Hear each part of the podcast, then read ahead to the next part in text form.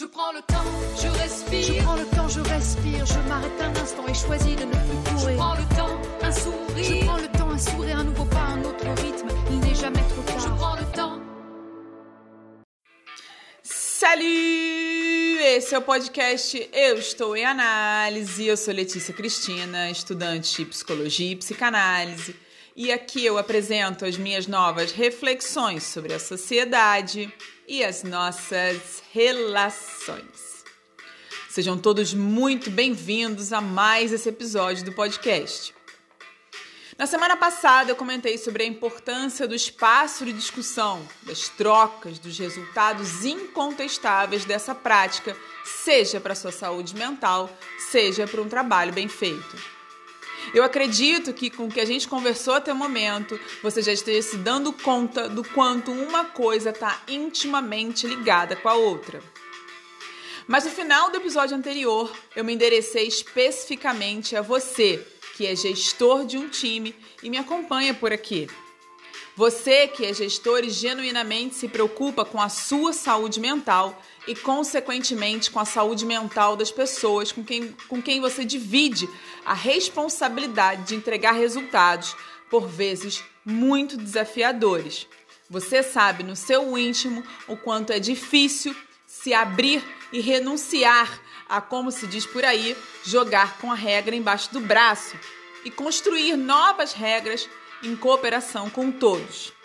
Isso é tão difícil sair desse lugar, quebrar o círculo vicioso e construir um círculo virtuoso. É tão desafiador que muitos sucumbem e acabam por criar um ambiente, por contribuir para uma organização de trabalho que causa sim adoecimento. Como eu venho comentando, as relações no trabalho se dão em diversos âmbitos, seja você com seus clientes, com seu time, com seus colegas, você com seu gestor. E eu tenho que admitir, aliás, seria fantasioso não fazê-lo, que algumas dessas relações são ou se tornam insuportáveis.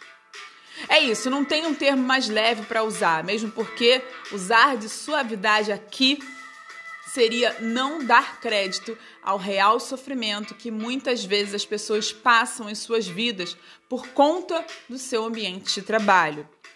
E jogar a sujeira para debaixo do tapete não está funcionando. Há algum tempo vem faltando tapete para tanta sujeira. Se você vem me acompanhando até aqui, você já deve ter entendido que o meu objetivo aqui é sua saúde mental. Sim, saúde.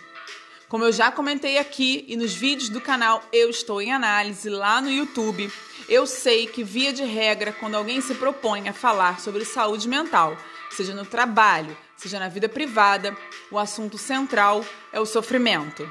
Mas esse não é o meu objetivo. Então tá na hora da gente começar a limpar essa sujeira de verdade. Alguns diriam que já passou da hora, mas eu acredito que nunca é tarde. Na primeira parte, eu falei bastante sobre teoria, sentimentos, lugar importante do trabalho na sua vida. E hoje eu encerro e começo. Eu explico.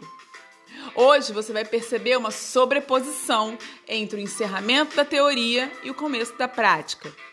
A gente tem mais três episódios e a prática vai ficar cada vez mais presente.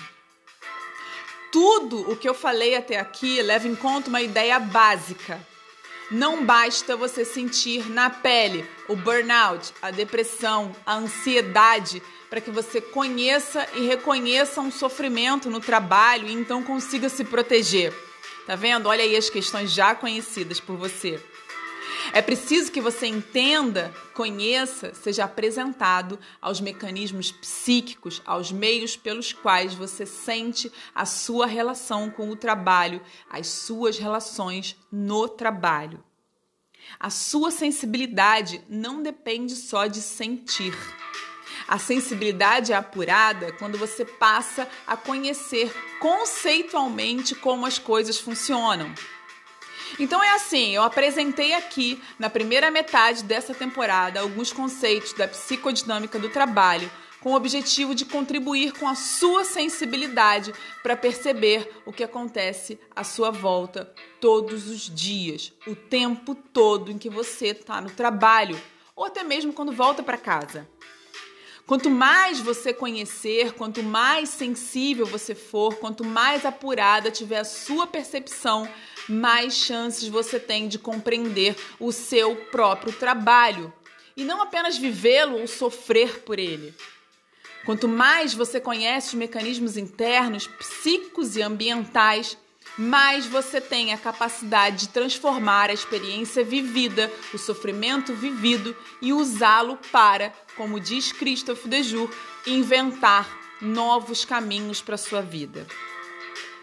Conhecer, reconhecer e resistir ao sofrimento gerado por organizações de trabalho, para dizer o mínimo, desafiadoras, requer que você desenvolva defesas.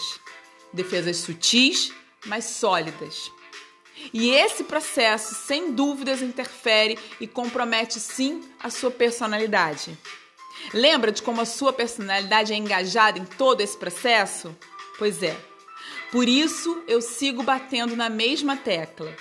Vida no trabalho e vida privada têm reflexos importantes uma na outra. Quando você sofre com sobrecarga de trabalho, assédio, medo ou até mesmo ameaças de demissão, é impossível que sua família, seus filhos, não sintam os reflexos dessa desestabilização. Mas aqui eu chamo a sua atenção a um véu que normalmente cobre essas questões. Você reparou que eu disse que o desenvolvimento de defesas interfere na sua personalidade e que, ao interferir na sua personalidade, tem reflexos na sua vida privada. Nessa ordem e não ao contrário. Eu chamo atenção aqui porque em situações de extremo, extremo esgotamento psíquico é comum, de, devido à interferência com que conflitos afetivos acontecem na nossa vida desde que somos pequenos, tendermos a atribuir essa desestabilização aos conflitos da nossa vida privada, ou seja, na via exatamente contrária. Ale, mas você acha que problemas pessoais não interferem no trabalho? Você acabou de dizer que um reflete no outro? Pois é, aqui tem um bizu. Preste atenção.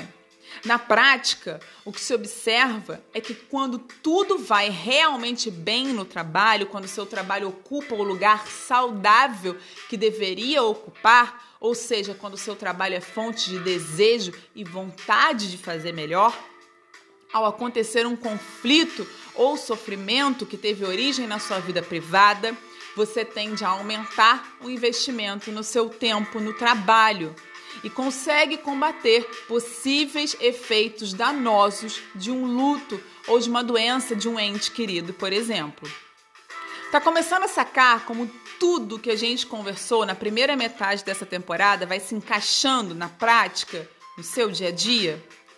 Nas próximas semanas, a prática, o dia a dia, vai ficando cada vez mais presente e eu tenho certeza que você vai montar mais algumas peças desse quebra-cabeças. Então, até lá! E como eu sempre reforço, o meu objetivo é provocar reflexão e discussão ao redor dos temas. E eu te convido a compartilhar comigo a sua percepção, sua provocação, sua discordância. O meu e-mail é leticia.cristina@eustouemanalise.com.br. Um grande abraço e até semana que vem. Je prends le temps, je respire. Je prends le temps, je respire. Je m'arrête un instant et choisis de ne plus courir. Je prends le temps, un sourire. Je prends le temps, un sourire, un nouveau pas, un autre rythme. Il n'est jamais trop tard. Je prends le temps.